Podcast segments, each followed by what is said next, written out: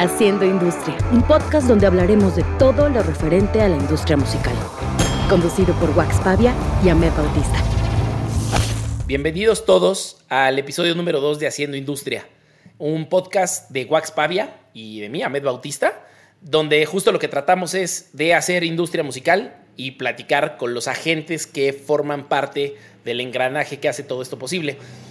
A diferencia de otros momentos, normalmente los podcasts empiezan con un podcast de presentación donde se habla de qué va a tratar y se presenta un poquito quiénes son los conductores y se platican como las bases sobre las cuales vamos a entrevistar, pero nosotros nos aventamos como el borras y en el primero entrevistamos a Melo Montoya, que es un amigo nuestro, porque lo que queríamos era saber cómo lo íbamos a hacer.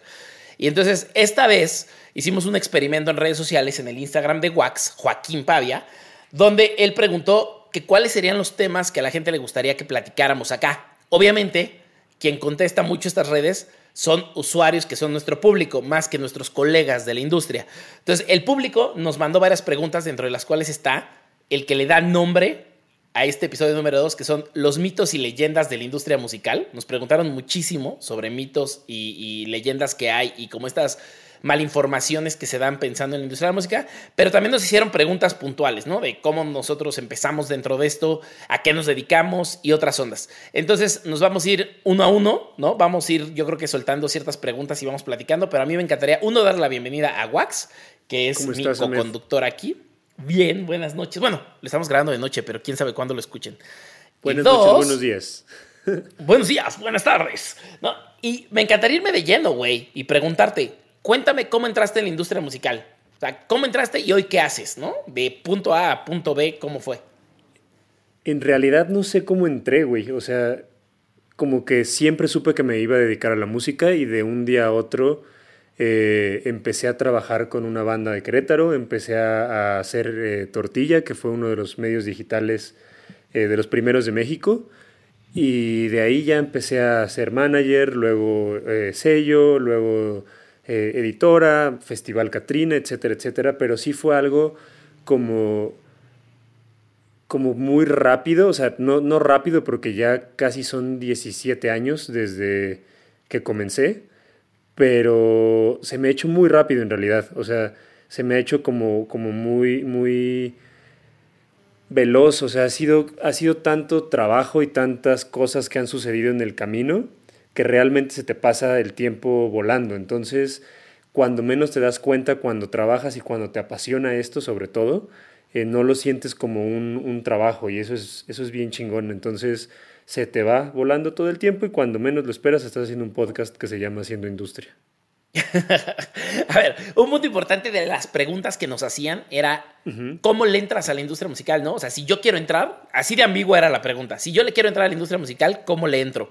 En tu caso particular, ¿tú tocabas un instrumento, cantabas, tenías una banda o desde el principio dijiste, a mí se me antojaría hacer eso que es como ser manager o ni idea tenías? Fíjate que siempre quise tocar instrumentos, siempre eh, fue mi sueño, hasta que una vez un amigo la destruyó porque quemó mi guitarra, entonces se fue a la chingada. ¿Se eh, pelearon o qué? No, no es cierto, esa es una gran mentira porque nuestro productor Luis Pérez hay un mito de que quemó mi guitarra, pero no es cierto. Solo lo estaba En, el TV Notas del rock. Eh, no, pero siempre quise tocar instrumentos. Eh, de hecho, mis, mis, padres me regalaron eh, un par de, una guitarra y un bajo. Lo intenté tocar. según yo iba a ser una banda, según yo iba a dedicarme a la música desde el lado del músico. Pero de un momento a otro me empecé a dedicar a la parte del, del, pues, de la industria sin darme cuenta, no tenía ni idea de qué estaba haciendo. O sea, empecé como personal manager y luego estaba haciendo manager y luego hacía de booking y hacía como, como un poquito de todo. Creo que una de las cosas eh, que más me ayudaron fue que nunca me he rajado a, hacer algo. De hecho, hasta la fecha, si me toca poner aguas, las pongo. Si me toca cargar un instrumento, lo cargo. O sea, lo he visto. A pesar de, de que ya estoy en una postura un poco más privilegiada, se podría decir eh, no me rajo y hago lo que, lo, que me tenga que, lo que tenga que hacer. Y creo que eso es una de las cosas que más me, me ayudó, no rajarme, aprender todo lo que pudiera, acercarme a todas las personas que pudiera y realmente eh, lo más importante de, de la industria musical es conocer gente, conectarse con, personas y empezar a, a, crecer y aprender. Entonces yo creo que lo primero que tendrían que hacer para meterse a la industria musical es tener claro que lo quieren hacer, porque es un trabajo que requiere muchísimo esfuerzo, que requiere mucho, mucho tiempo. Eh, se pierden cumpleaños, se pierden bodas, se pierden bautizos, se pierden funerales, se pierden muchas cosas. O sea, a mí, a mí me gusta mucho decir que nosotros trabajamos cuando la demás gente se divierte. Porque esa es la industria del entretenimiento, ¿no? O sea, tú estás dándole cuando la gente se divierte en la noche o en los fines de semana.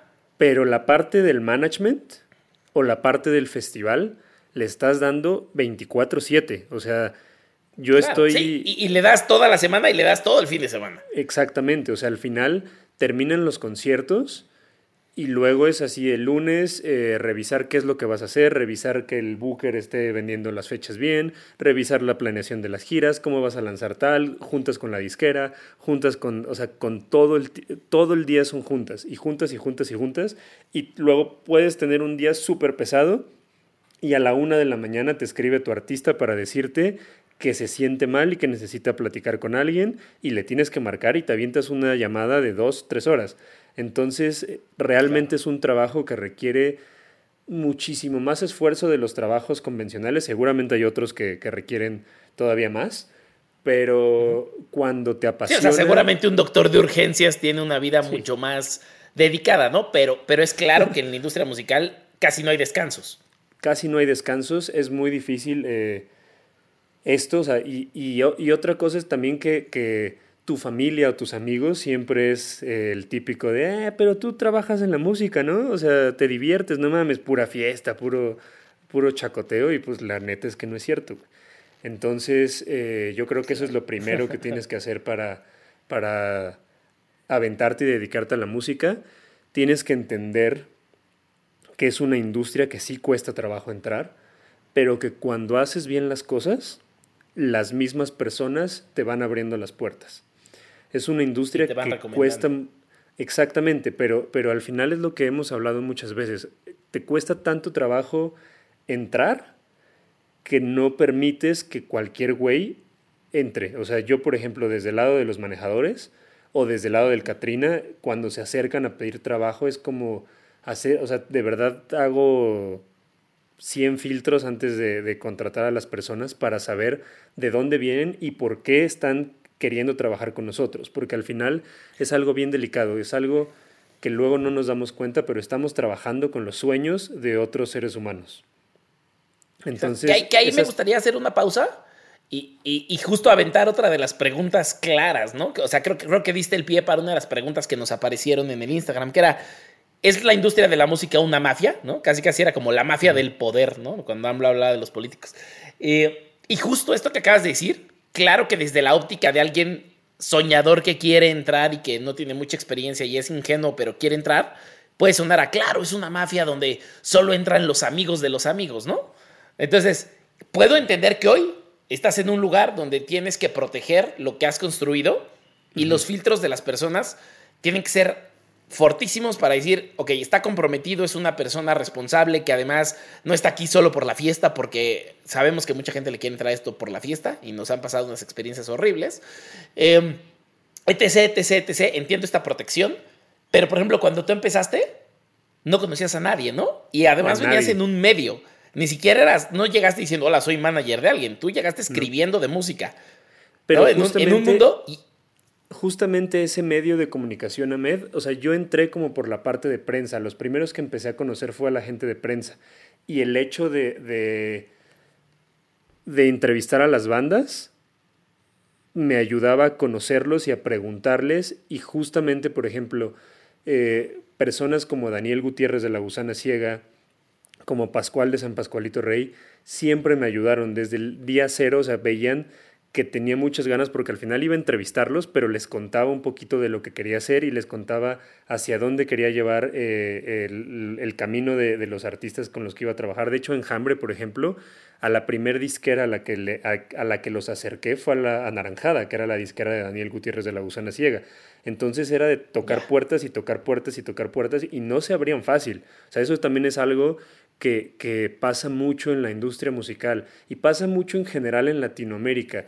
La gente siempre culpa al entorno de lo que le sucede. Y esto es algo que van a escuchar muchas veces en el podcast, porque yo lo repito muchas veces de no culpes al entorno, no, no es culpa del presidente, no es culpa de Wax, no es culpa de Ahmed, no es culpa del Vive Latino, no es culpa de nadie. O sea, lo que sucede con tu proyecto es responsabilidad tuya.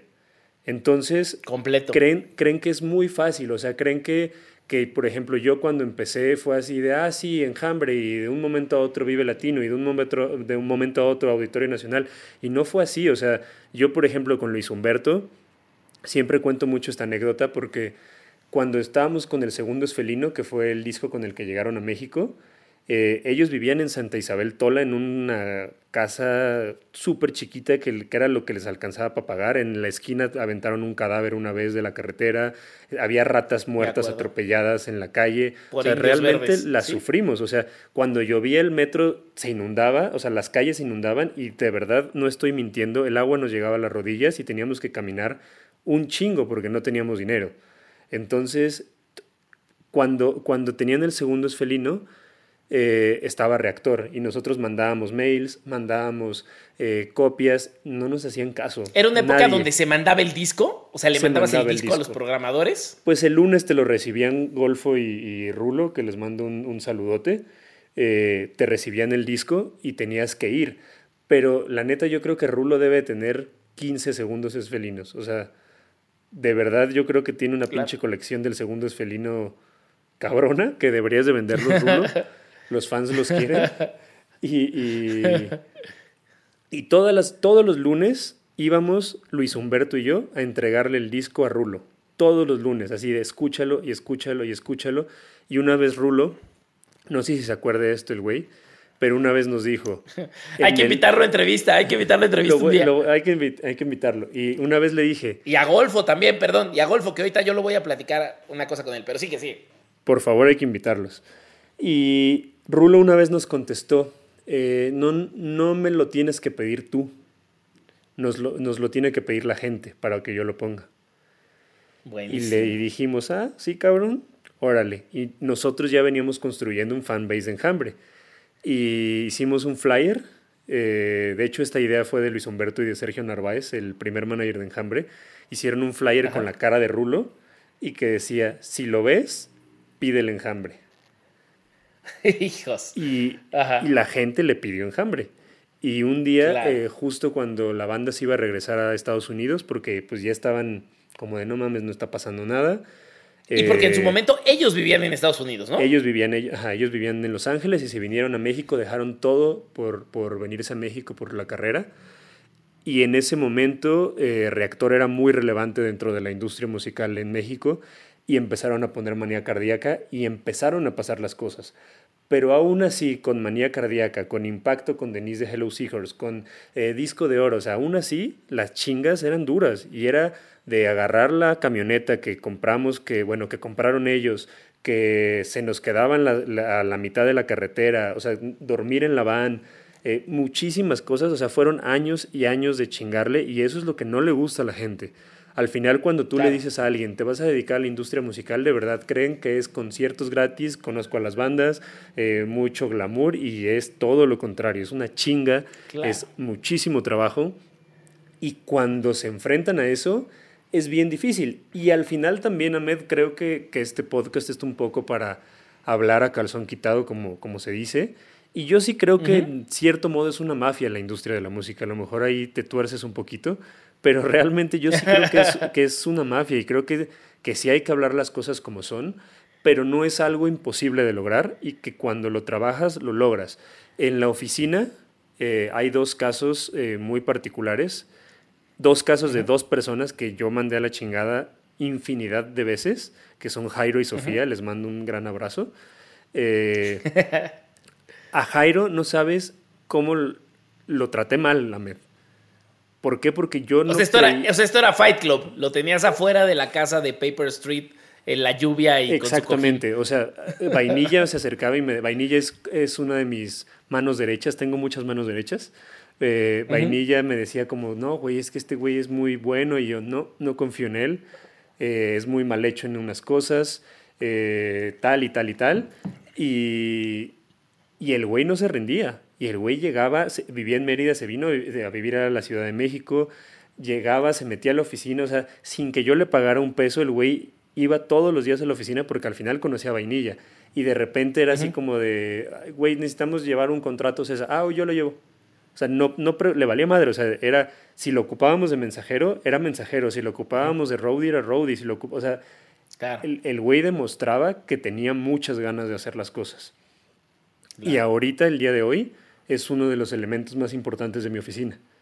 Entonces, es bien Que también un punto importante es, y, y, y que quiero explicárselo a la gente un poco, es Ahí hay una diferencia entre abusar de una persona y no pagarle y maltratarla porque sea el modus operandi de una empresa, ¿no? De becarios, entre comillas y cosas así, a decir, no tengo espacio para ti, no me gusta cómo trabajas y que esa persona esté ahí demostrando que sí quiere hacerlo, ¿no? Y decir, hey, lo que sea que tengas, yo le quiero entrar ahorita, quiero demostrarte que puedo y que finalmente se acaba ganando una chamba contigo. ¿no? Son dos prácticas bien distintas. Jairo literalmente entró ganando mil pesos al mes, güey. O sea, era como de tengo ganas de hacerlo y era como de, ah, pues ya dale algo, así como, o sea, literal, lo que sea, porque ni siquiera estábamos contratando a alguien. Y luego entró y se fue y se metió a Discos Valiente y empezó a aprender toda la parte administrativa de contratos y demás. Y después empezó a meterse y, y me acuerdo así el güey llegaba y tocaba a mi oficina y me decía como, ¿puedo, me, me puedo pasar cinco minutos? Así porque aparte me tenía un miedo el cabrón. Eh, tengo que decir que sí soy bien mamón, la verdad, pero soy mamón de nacimiento, no soy mamón porque me crea mucho. Cuando pasan la barrera de, y, creo que no eres mamón con la gente mortal. Creo que en el trabajo eres mamón, pero con la gente no eres mamón.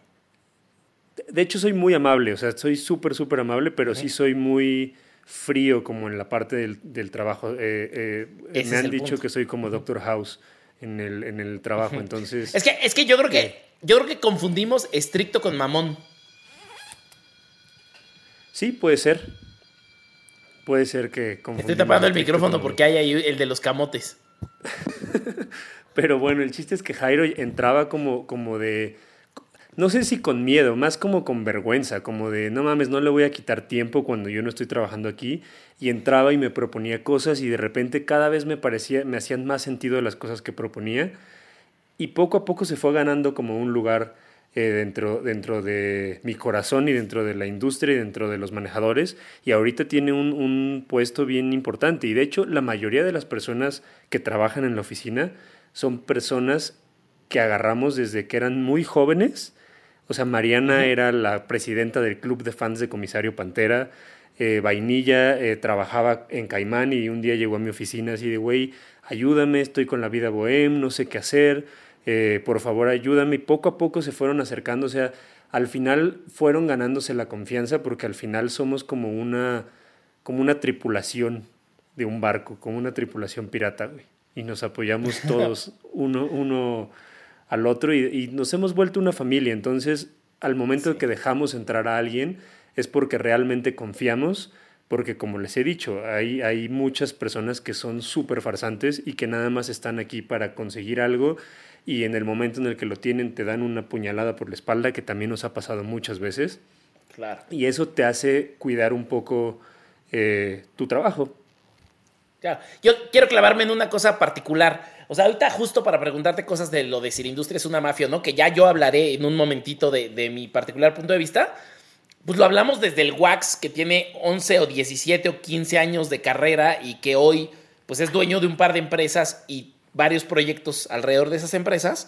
Eh, pero de lo que me acuerdo yo muchísimo es que cuando nos conocimos y tú eras, yo no sé ni qué papel jugabas en Enjambre.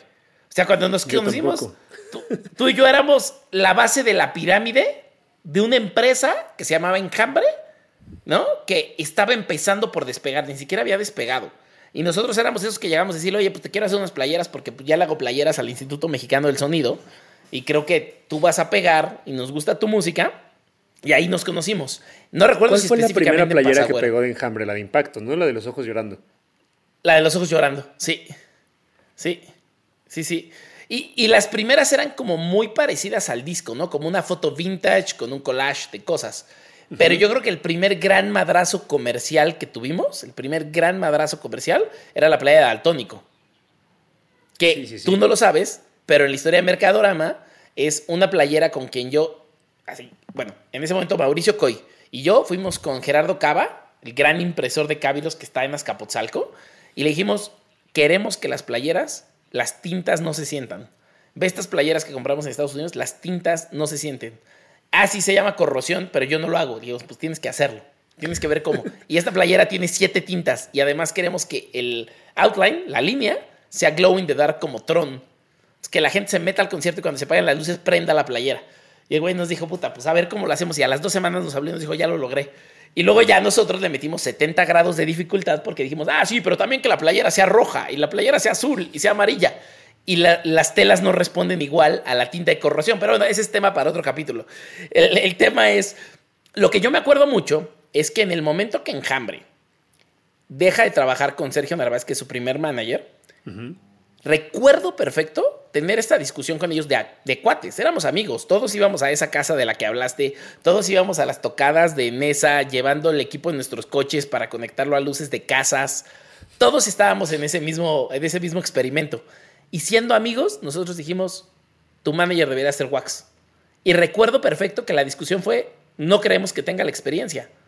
Nosotros decir, pues todo lo que hace con ustedes es lo que nosotros vemos en managers de otras bandas más grandes, porque ya trabajábamos con bandas más grandes. Trabajábamos con Eli Guerra, trabajábamos con el Instituto Mexicano del Sonido, trabajábamos con Adanovsky. Veíamos lo que los managers hacían, ¿no? Y nosotros decíamos, y recuerdo perfecto que la discusión era que tú no tenías la experiencia. Y para nosotros, claro que la tenías. ¿Por qué hago este apunte y por qué quiero que me digas tu punto de vista? Porque para la gente cuando entra en la industria musical, le va a tocar que le digan, ¿tú qué haces aquí? Tú no tienes la experiencia. Y justo es. construirse un camino y ganarse el respeto allá adentro para que te dejen entrar y te crean. Así es. Pues, pues justamente es eso, como aventarte. Eh, lo que dije hace ratito, no culpes al entorno, no es responsabilidad de nadie ayudarte. A mí me pasa que, que me escriben así de, güey, eh, pinche mamón, no mames, ¿por qué no apoyas a mi proyecto? Y yo así como, güey, o sea, perdón, pero yo apoyo a mis proyectos porque soy manager de mis proyectos. Intento ayudar a los que veo que están trabajando más, intento abrir espacios en Katrina, intento abrir espacios para que le abran a mis bandas, pero no es mi responsabilidad ayudarlos. Entonces lo primero que tienen que entender es que no es responsabilidad de nadie ayudarlos más que de ustedes mismos. Y cuando entienden eso, empiezan a trabajar y empiezan a acercarse de una manera eh, en la cual pues empiezas como a, platicar, eh, empiezas a conocer a las personas. Yo les doy la razón en que es muy difícil porque muchas veces no encontramos o no sabemos quiénes están detrás eh, de la industria musical. yo creo que en estos momentos el Internet es una herramienta muy fácil de manejar. Puedes prácticamente googlear ahí quién es quién y te van a aparecer. Y de todas maneras, por eso mismo estamos creando un directorio de industria musical donde vamos a estar eh, alimentándolo con, con, una base de datos de los invitados que vayamos teniendo. Pero pues sí, es aventarte, es, es, aunque no conozcas a nadie, aunque no sepas nada, es un poco de intuición, es un poco de, de ir eh, viendo por dónde es, cómo se van moviendo. Por ejemplo, yo cuando, cuando empecé con Enjambre no teníamos booking, no teníamos tour manager, no teníamos production, éramos ellos y yo. Sea, ya una vez que se fue eh, Sergio. Sergio. Y, y, en el momento en el que yo decía, ¿cómo chingados les voy a hacer una gira? Entonces, literal, me metía, en ese momento estaban tocando los Daniels, eh, Hello Seahorse y los Marty. Y literal me metía en YouTube y le ponía los Daniels Jalapa. Y ahí me aparecía en YouTube los Daniels Jalapa y el nombre del foro. Y de ahí me metí al MySpace del foro y les escribía, oigan, eh, tengo esta banda, ¿qué pedo? ¿Cómo, ¿Cómo consigo una fecha? Y obviamente no nos pagaban, obviamente nos decían, aún sonando ya en radio, o sea, nos decían así de, no, pues cáiganle y les damos el 70% de las entradas, pero ustedes se cubren todo. A veces nos daban así chance de quedarnos en el hotel de de paso ahí súper culero. Me, me acuerdo un motel. Un motel. Nos tocó un motel, güey. Nos tocó un motel a mí. Yo, yo dormía con Javier siempre. Y en el motel, güey, la, la, regadera era transparente, así de cristal completamente. Y era como de, güey, volteate, me voy a bañar. Y ya nos volteábamos. O sea, pasamos cosas bien cabronas y, y, eso es lo que la gente no se da cuenta. Con Carla también, con Carla, eh, así, un concierto que fue en Guadalajara, una vez me habló así de, güey, creo que este güey es narco, no sé qué hacer, o sea, cosas duras. Y, y eso es lo que luego la gente no se da cuenta y cree que, que, que todo es color de rosa, incluso ahorita hasta la fecha nos siguen pasando cosas que nos metemos unos madrazos, pero en lugar de estar poniéndolo en Instagram y estar chillando y estar culpando al entorno, nos paramos y nos sobamos y pues a darle, a seguir, a seguir buscándole. Entonces yo creo que eso es una de las principales cosas y también yo creo que, que no te la debes de creer nunca, o sea, te la debes de creer para unas cosas, pero al final la industria musical es algo que está vivo y que siempre está mutando y que siempre tienes que estar con esa intuición y con esas antenas bien paradas para estar eh, pues cachando lo que, lo que viene y, adaptándote al, entorno. Y que todo tiene un ciclo de vida, ¿no? Todo, todo a lo que nos dedicamos tiene un ciclo de vida. Exactamente. y yo siempre les digo a las bandas, es más difícil, o sea, para mí en la posición en la que estoy, me es muy fácil levantar a una banda a un nivel de un Vive Latino, a un nivel de un Machaca, de un Pal Norte. O sea, ese camino ya lo sé, pero lo difícil es qué hacer cuando el, cuando el momento está malo. O sea, cuando ya no sabes ¿cómo qué hacer. Eso es lo más perro. O sea, eso es lo más, más, más perro. ¿Cómo mantienes? ¿Cómo vas a dar el siguiente paso? Hay, hay unos, unas brechas y unos limbos ahí bastante raros que, que los tocaremos en otros episodios. Me encanta. Hace rato tocaste un tema bien, bien importante que es, uno tiene que meterse en la industria musical e irse a parar ahí a entender quién hace qué y ver a quién le hablas y ver todo. Ahí me pasó al inicio, ¿no? O sea, yo me acuerdo que desde 2003 que vino Pearl Jam a México yo quería hacer mercancía oficial y después me junté con Coy, Mauricio Coy, un amigo mío de la prepa, y después nos juntamos con Paco Vázquez, que se le conoce como Paco Chintro, eh, que se volvió baterista del IMSS, ¿no? Y con ellos empecé a mercadorar. Y luego estuvo en Big Brother el cabrón. Saludos al Paco. Y luego estuvo en Big Brother, sí es cierto. y, hoy, y hoy es un advocate, hoy es un, un embajador de salud mental. Es bien padre porque sus redes están llenas de mensajes de temas eh, de normalizar la ansiedad y normalizar la salud. Es bien padre. Pero bueno, me regreso al tema. El punto es que yo antes de iniciar eso, de 2007 a 2009, porque empezamos Mercadorama en 2009, de 2007 a 2009 me di a la tarea de invertir todo mi dinero en, uno, aprender a cómo imprimir una t-shirt, ¿no? O sea, entender cómo se imprime una playera y una sudadera y una bolsa, y entender cómo se trabajan los archivos de diseño para eso. O sea, yo no lo aprendí yo, sino más bien cómo pedírselo a los diseñadores para que lo pueda imprimir el dueño del taller. Y además dije, voy a invertir todo el dinero que me reste en meterme a todos los festivales y conciertos que existan en la vida. Lo que necesito es ver y ser visto. O sea, necesito entender qué está pasando y necesito que me vean, porque si me empiezan a ver mucho, pues me van a empezar a invitar, ¿no? Yo no conocía a nadie. La única persona.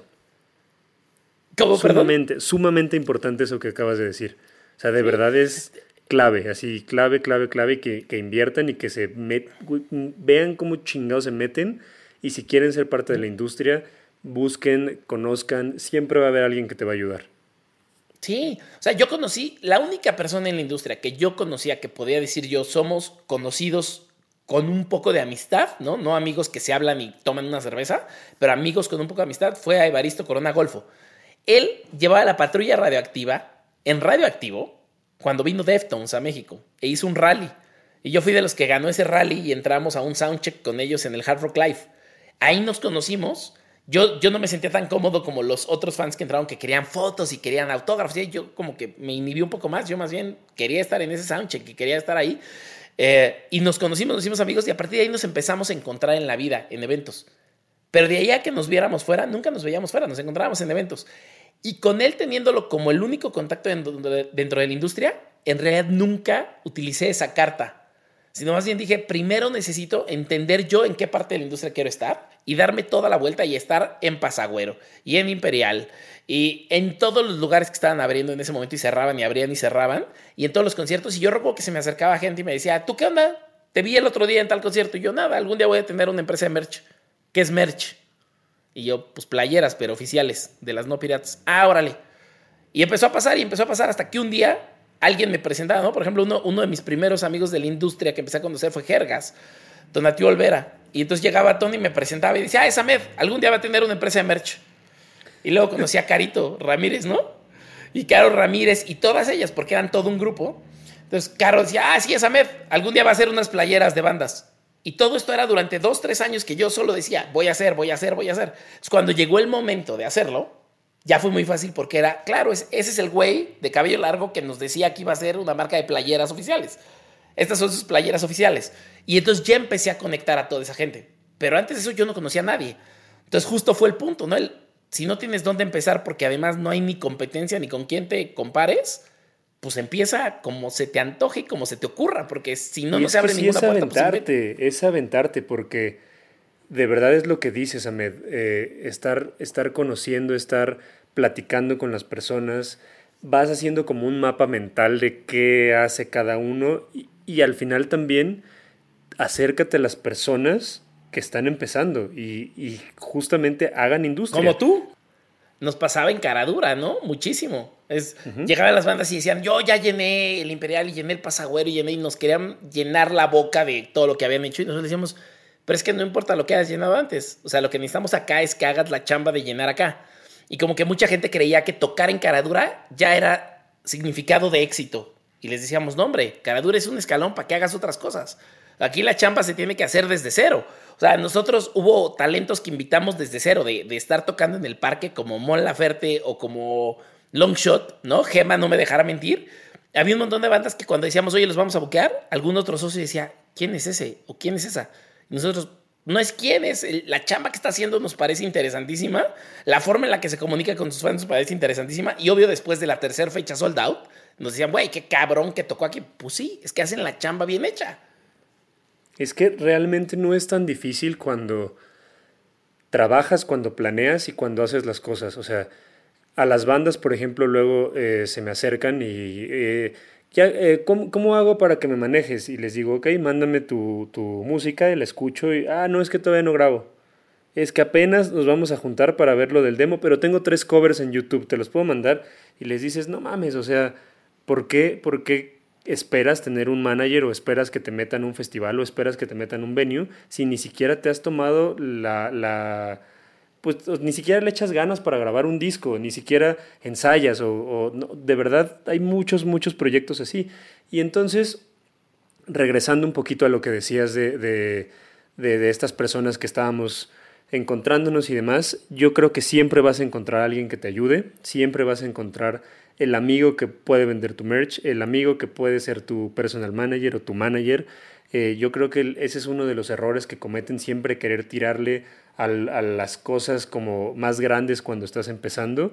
Y me parece que tienes que, que acercarte al, entorno que te rodea y justamente acercarte a las personas que están empezando, porque esas personas en 10 años van a tener un papel relevante dentro de la industria, como la mayoría de las personas que acabas de mencionar. Todos ahorita tienen un papel, un papel muy importante dentro de la industria musical y al final justamente de eso se trata eh, hacer industria. Yo creo que también es importante que se avienten a ir a los conciertos, como dijiste, que se avienten a ir a las fiestas. El trabajo, sobre todo del manager, depende, yo creo que un 70-80% de las conexiones que tengas y de, las personas que conozcas. Entonces eso y de entender el sistema, ¿no? Tienes que entender el ecosistema tienes que justamente hacer como tu mapa mental. Yo, yo siempre que doy talleres les recomiendo, hagan un mapa mental de las personas, entiendan cómo funciona y estén presentes en, la industria. O sea, no puedes pretender querer ser manager y no hacer la chamba de, ir a los conciertos, pero no me refiero a ir a los conciertos a ponerte pedo, porque al final esto es un trabajo. Entonces, imagínate que, que vas estás en el after del Vive Latino y estás en el hospitality y tienes a todos los managers, a la mayoría de las personas de la industria musical y tú ya estás pedo que también pasa muchísimo. Entonces, de repente llega alguien a, querer hablarte de, tu banda o a, que, a conocerlo, te llegan a presentar y tú ya estás pedo. Si a mí me presentan una persona que está peda, no, le, no lo tomo en serio para nada. Entonces, al final tienes que entender que esto es un trabajo y que tienes que, que profesionalizarlo, estés empezando o lleva, lleves 20 años en, en el negocio. Claro. Oye, en, el, en las preguntas que nos hacían y, refiriéndose un poquito a esto de las mafias y los monopolios, ¿no? Una cosa que nos preguntaban era mucho como, pero es que todo ahí es una mafia, ¿no? todo está arreglado, si lo queremos ver como si fuera un partido de fútbol. Em, y me gustaría no, no soy No soy Illuminati, Ahmed, ni soy sobrino de nadie de Televisa. Entonces. no te hagas. Ya, ya, dinos, ya dinos de tu papá Televiso y, tu abuelito Illuminati. Es que es la clásica, pero ¿no? La clásica. ¿Te, va, ¿Te, va, bien? Es que es sobrino de, Televis, de un Televiso. Amén. Sí, exacto. Pero, pero pues es que así es esto. O sea, también somos egoístas porque eh, de nuevo, estamos haciendo esto porque sentimos que no hay una industria desarrollada, ¿no? Entonces, te ven a ti y no ven a 10 competidores y cuando ven el gol, la gente no piensa en los 10 años de entrenamiento que tuviste para el campeonato y el gol, ¿no? Entonces, creo que el punto importante de que no hay industria es que también satanizamos a los que están moviendo la industria. Porque son tan poquitos que parece que son nomás los hijos de alguien. Si yo me acuerdo perfecto el día que me dijiste, voy a abrir una disquera, y yo te dije, güey, la disquera son el diablo. Me acuerdo, cabrón. ¿Por qué? Porque porque tendemos a ser muy adolescentes, güey. Tenemos que ser súper adolescentes. ese título es para otro podcast, ¿eh? Las disqueras son el diablo. Y hay que invitar a Alfredo Delgadillo. Hay que invitar a Jerry Rosado y hablar de disqueras eh, majors y independientes. Le entro, le entro y me encantaría. Pero justo ese es el punto. O sea, justo yo con, con, con Coy, con Paco, con todos ellos, recuerdo perfecto que mi estandarte era, güey, las disqueras están chingando a las bandas, ¿no? Los hacen firmar este contrato horrible que dice en galaxias por descubrirse y en tecnologías por inventarse. Son el pinche diablo. Yo a partir de playeras les voy a dar más dinero de lo que un disco les da. Y me acuerdo que platicando contigo me dijiste, no, güey, es que es importantísimo en algún momento, cuando llegas a un cierto tamaño en la carrera, necesitas tener este aparato que se encargue de resolver A más B más C más D y ese formato te lo da una disquera. Sin disquera, independiente, te va a costar 300 veces más trabajo. Y recuerdo una llamada donde me lo explicaste y yo tuve que dejar de ser un adolescente y madurarlo y decir, claro, güey, o sea, llega un momento en el que hay ciertas cosas que tú tienes que controlar el proceso. Así funciona la vida, güey. Yo creo que, justamente hay muchos mitos en torno a las disqueras, en torno a las radios, en torno a los festivales. Eh, o sea, a mí me han llegado rumores así de, ah, es que dicen que estás cobrando eh, 15 mil pesos en lugar del Katrina. Es súper falso. Ningún, yo no conozco un solo festival. Bueno, eh, hay uno de, que se hacía en el Estado de México, pero no conozco ningún solo festival relevante dentro del, país que, que, te cobre un, un, un, espacio dentro de su cartel. Eso no existe, es una mentira. Y son mentiras que yo creo que hacen para culpar al entorno y no hacerse responsables de que no trabajan lo suficiente para que los, les hagan caso. Es más fácil decir, pinche Vive Latino no me hace caso, a decir, no mames, la neta no estoy en el Vive Latino porque soy un pinche huevón, porque no ensayo lo suficiente, porque no, preparo, no me preparo lo suficiente, porque no me exijo lo suficiente para tener buena música y, me pongo a trabajar. Entonces... Claro. Eh, o incluso porque no he investigado a quién le tengo que presentar mi música. Exactamente. Así es. Entonces yo creo que hay muchos mitos. Eh, con las disqueras es lo mismo. Eh, al final te sirve muchas veces, muchas veces no te sirve. Yo creo que lo, lo grave de todas las cosas en la vida es verlas blanco-negro. Hay muchísimos grises y más bien depende del contrato que, que, firmes y depende de las cláusulas que te dejes. Entonces, al final, si, si la disquera te la metió, fue porque dejaste que te la metiera. O sea, fue porque tú firmaste ese contrato y nadie te puso una pistola en la cabeza y más bien acepta que te valió madre tu contrato, que no contrataste un abogado, que no contrataste a alguien eh, eh, que, revisara y que no, no preguntaste para, para, que te resolvieran todas las dudas que había en torno a, eso. Porque yo he estado prácticamente ya 10 años en, en EMI Universal Music y no, no, o sea, nunca me han eh, privado de la libertad, nunca me han congelado un proyecto, siempre me han apoyado cuando el proyecto ya no, no se siente eh, bien dentro de la disquera, me han ayudado a liberarlo, o sea, al final la experiencia que he tenido con las disqueras ha sido increíble, pero también creo que hay proyectos que las disqueras no les funcionan. O sea, si eres un proyecto de jazz, si eres un proyecto de metal, si eres un proyecto de progresivo, pues la neta es que estar en una disquera, pues no te va a funcionar de, de mucho. Entonces yo creo que primero tienes que entender en qué punto estás y qué es lo que quieres hacer y de ahí partir. Claro. O tal vez tu disquera es una disquera de nicho que funciona en Noruega, güey, donde sí, hay industrias desarrolladas para los nichos. Yo estoy hablando de disqueras así gigantes, o sea, de Universal Major, Major, sí. Majors, ajá. O sea, obviamente hay disqueras independientes, hay agregadoras. Ahorita hay muchísimos modelos de negocio y yo creo que, que ya más bien es cosa de informarse y de saber qué es lo que quieres y hacia dónde quieres ir, porque también pasa mucho que justamente hay proyectos de jazz y me he topado proyectos así de metal que, que su meta es hacer un auditorio nacional y y es como, güey, no, o sea, date cuenta que difícilmente, no estoy diciendo que no, a lo mejor lo logran y qué alegría que lo logren, pero el panorama pinta para que te vaya a costar un huevo y la mitad del otro y la neta es que difícilmente vas a llegar a ser un auditorio nacional y no estás en tu realidad y qué pasas, te frustras y al final se va todo a la chingada porque terminan músicos frustrados mandándose a la chingada y alejándose de la industria musical y diciendo que la industria musical es una mafia y que todos somos unos culeros. Claro.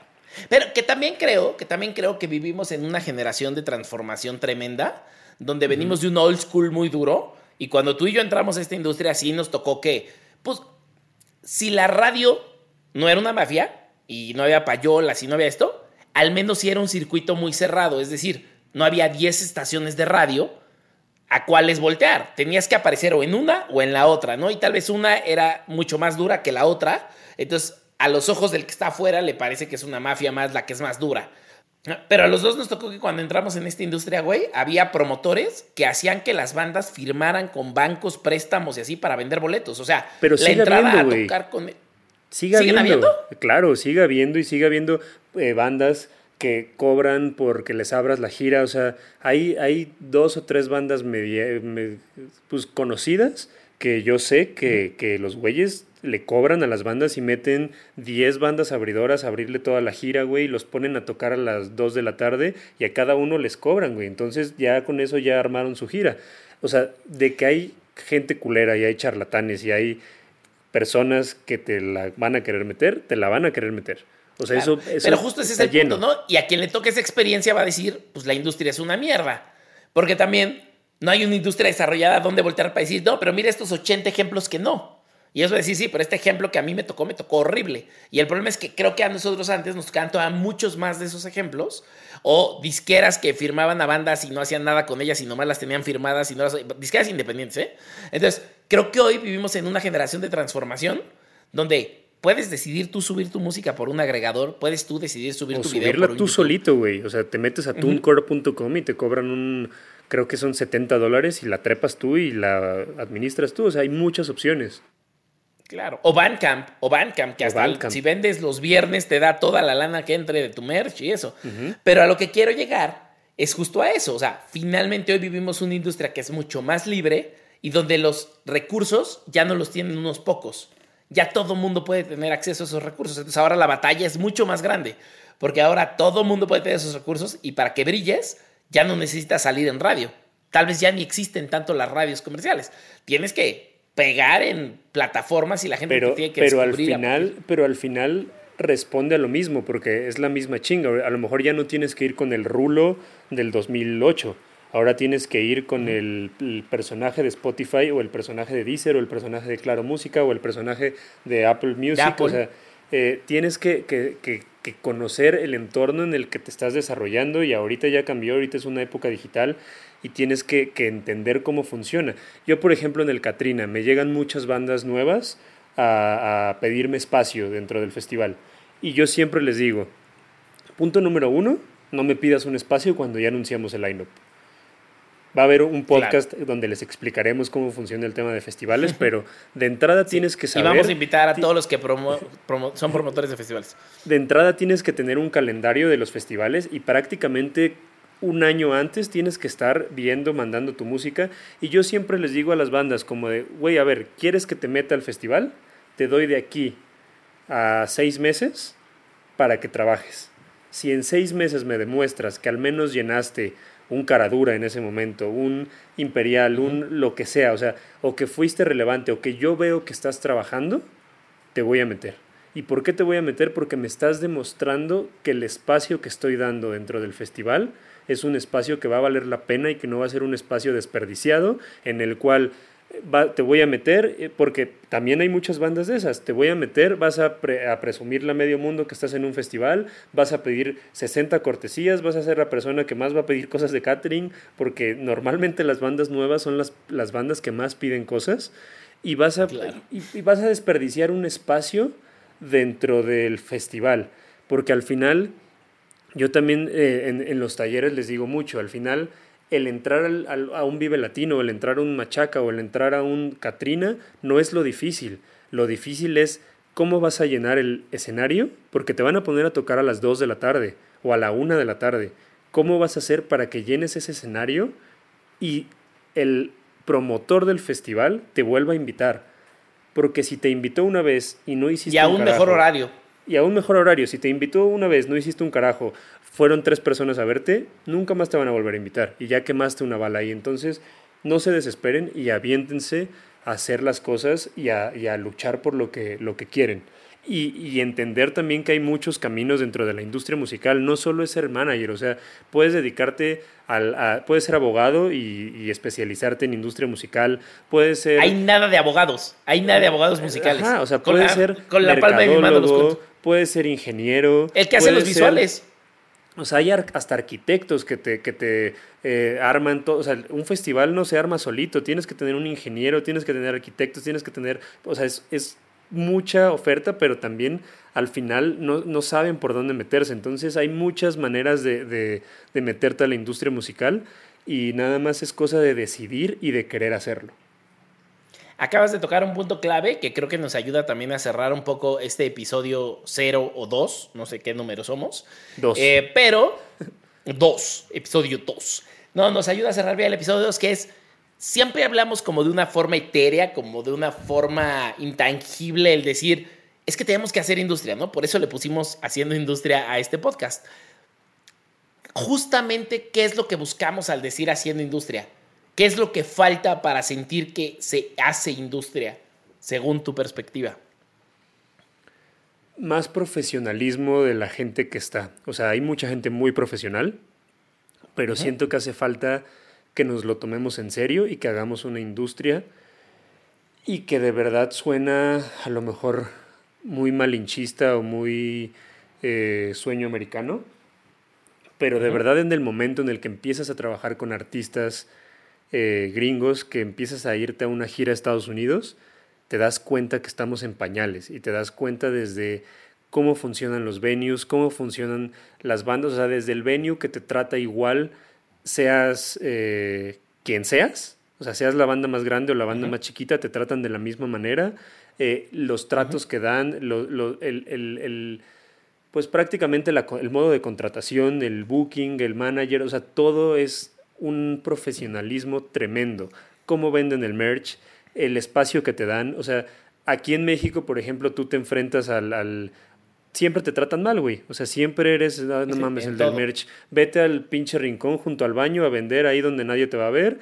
Y en Estados Atrás Unidos. de la escalera, como en Estados Unidos, el venue piensa en el espacio donde va a vender porque al final se lleva un porcentaje porque es un negocio para todos. o sea, y eso yo siento que es lo que hace falta. Hace falta gente que, que se dedique a la industria musical de una manera profesional en muchos ámbitos. Hay mucho espacio para muchas personas, pero necesitamos gente que se lo tomen en serio y que lo hagan de una manera correcta. Eh, ya va a haber otras, otras cosas que les voy a decir en, próximos episodios que si no, nunca voy a acabar. Pero es lo que les tendría que decir. Pero yo creo que un punto importante de eso, o sea, el que vamos a estar invitando a tanta gente para platicar, se trata de compartir buenas prácticas y de enseñar cómo en otros países o dentro de tu país alguien lo está haciendo muy bien, esperando a que otros se inspiren para hacer más de eso, ¿no? O sea, necesitamos más competencia, necesitamos más empresas de lo mismo luchando por hacer cada vez cosas con más calidad para que la vara vaya subiendo. Necesitamos que haya muchos más expertos de todo, porque entonces quiere decir que va a haber mucha más gente que puede ser aprendiz de esos expertos. Y después no vas a decir, güey, quiero trabajar en una empresa donde ahorita no están contratando porque están llenos. Vas a tener 15 empresas de ese tipo en la que puedes meterte al área que necesiten y luego vas brincando de una a otra aprendiendo y creciendo, ¿no? Creo que nos falta ahorita mucho. acabas de dar un punto bien importante que en México no entendemos. No, yo creo que en Latinoamérica no entendemos, que es el hecho de entender que hay que la competencia es buena, que está bien que haya más personas, que está bien que, que, que realmente sea una industria y que no nada más, o sea, todo es como para mi molino, para mi molino. A mí, a mí por ejemplo, muchas veces me han inventado como, como, ah, es que odias a Chuck y es que eh, Sebas y tú se odian y no se llevan y eh, se tiran mierda. Mames, no es cierto, o sea, a mí me da mucha alegría que haya más agencias de management. Cuando yo empecé había muy poquitas. Eh, me da mucha alegría que haya más managers, que esté Chuck, que esté Sebas, que esté Abraham, que esté Chelis. O sea, de verdad me da mucha, mucha, mucha emoción. Eh, yo siento que, que, entre mejor les vaya a los demás, mejor nos va a todos, porque lo más importante de la industria musical es capitalizarla. Entonces, si hay un Camilo y, que la, y que la gente tenga opciones. Si la gente tiene opciones, más gente invierte en la música. Yo creo que malamente en México es ¿quién va a ser la siguiente gran banda? ¿Quién va a sustituir a Zoé? No mames, ¿quiénes van a ser las siguientes grandes bandas de México? Yo creo que esa es la pregunta y a mí por ejemplo, me da mucha alegría que a Camilo VII le vaya bien, que a Little Jesus le vaya bien, que a DLD le vaya bien. O sea, al final están capitalizando promotores que después se van a dar la vuelta y me van a comprar una fecha a mí. Entonces a mí no me conviene que el promotor pierda dinero y que le vaya mal. ¿Por qué? O que desaparezcan los festivales. si pierden dinero, desaparecen festivales, desaparecen venues, desaparecen promotores. Exacto. Entonces es algo que, que, que, tienen que entender y que, tienen, que tenemos que hacer que, que que nos vaya bien a todos. Eh, y otra cosa que yo siento que hace falta, y no, no quiero sonar a, propaganda, pero sí siento que hacen falta más mujeres y que haya menos misoginia dentro de la industria musical, porque es muy difícil para las mujeres desarrollarse en una industria musical. Y, creo que tenemos una generación donde entrar, entraron muchas más mujeres, pero todavía necesitamos que esté tan normalizado que ya no sea algo que se platique, ¿no? O sea, hoy todavía lo platicamos y decimos, güey, hay bien poquitas mujeres. Cuando hicimos la lista de quienes queremos entrevistar, pensamos, no mames, tenemos que incluir a las mujeres porque hay bien poquitas mujeres, ¿no? Entonces, tenemos que llegar a un punto, de pronto, ojalá en los siguientes años, donde esa ya no sea una conversación, donde sea natural, seas quien seas, pues hombre, yo creo que sea. Justamente normalizar que, una mujer trabaja en la industria. O sea, al final, por ejemplo, en el equipo de Mon hay, hay varias mujeres y el hecho de que llegue una persona a mandar a un, o, no a mandar, o sea, hacer su trabajo y que le diga a un hombre qué hacer, los hombres se emputan. O sea, los hombres como, ¿cómo vas a hacer, eh, cómo me vas a venir a dar órdenes tú? O no les hacen caso o voltean y quieren que el, que el manager que es hombre les diga lo que tienen que hacer. Entonces yo creo que eso es un tema de un, podcast eh, futuro, pero sí es una de las cosas que hacen más falta y pues ya, no más eso. Eh, ya nada más para finalizar, hay que decir las dos cositas que le recomiendas a las personas para dedicarse a la industria musical. La primera la dije hace rato, o sea, la primera cosa es ver y ser visto. Tienes que irte a meter a todos lados, tienes que ir a conocer a todo mundo. Y la segunda es, empieza a entender cuál es tu papel o cuál es el papel que quieres jugar, pero sobre todo, empieza a entender dónde se necesita más gente. Yo tengo un amigo que es músico y que le vi increíble, pero hoy es abogado y hace mucho dinero en, cosas, pues de juicios y en temas de remates bancarios y así. Saludos, adorado Cacho. Pero siempre platicando con él desde muy chicos, yo pensaba, pues él debería ser abogado de la industria de la música, porque desde que entré todo el mundo me dice, hay bien poquitos abogados, y yo pienso, él le gusta la música y es cabrón como abogado, ¿no? Entonces creo que es bien importante entender que hay espacios que se necesitan en todas las industrias igual que en la música, se necesitan contadores, administradores, abogados, a todas esas cosas que parece que serían contrarias a una industria creativa. Al contrario, se necesita quien nos dé estructura. Entonces, yo soy el que ni tocaba, ni cantaba, ni bailaba, ni nada, pero iba con todos los amigos que siempre tocaban, ¿no? Y ahí estaba yo, atrás de Cacho y atrás de Ali y atrás de todos ellos que siempre estuvieron tocando en mi prepa. Entonces, yo acabé dedicándome a algo que no necesito tocar para hacerlo y está en la industria de la música, que es vender playeras. Entonces creo que también mapear bien y escoger por dónde le quieres entrar te facilita mucho la chamba. La segunda cosita, ¿cuál es? Era esa, era esa. La primera era ver y ser visto y la segunda es definir por dónde le quieres entrar. Listo. Yo mis dos cositas, eh, suena, suena como al burro eso de mis dos cositas, ¿no? Eh, Pero como es el 2020, pues ya no, ya no albureamos tanto. Ok, bueno. Yo las dos cosas que les recomiendo son eh, prepararse para entrar a la industria. Esto es una carrera de, no es una carrera de velocidad, es una carrera de resistencia. eh, tienes que prepararte muchísimo, tienes que ser muy crítico con lo que haces, tienes que ser crítico con tu trabajo y no esperar a que sucedan las cosas luego, luego. Entonces eh, les recomiendo tener mucha, mucha, mucha paciencia, aunque suene cliché, pero es algo fundamental dentro de esta carrera. Y la segunda cosa, eh, a las personas que ya estén preparadas y que se quieran acercar a, a, los personajes de la industria, les recomiendo ser muy contundentes con sus correos, eh, no, no atosigar a las personas, porque luego también se vuelve algo molesto.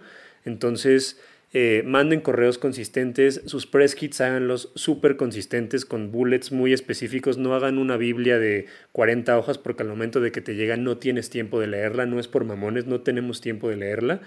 Y eh, concéntrense en una sola canción para mandarla o un video porque luego eh, te mandan un disco y a lo mejor la primera canción del disco no es la indicada, entonces concéntrense en una sola canción, sean muy contundentes con la manera en la que se acercan.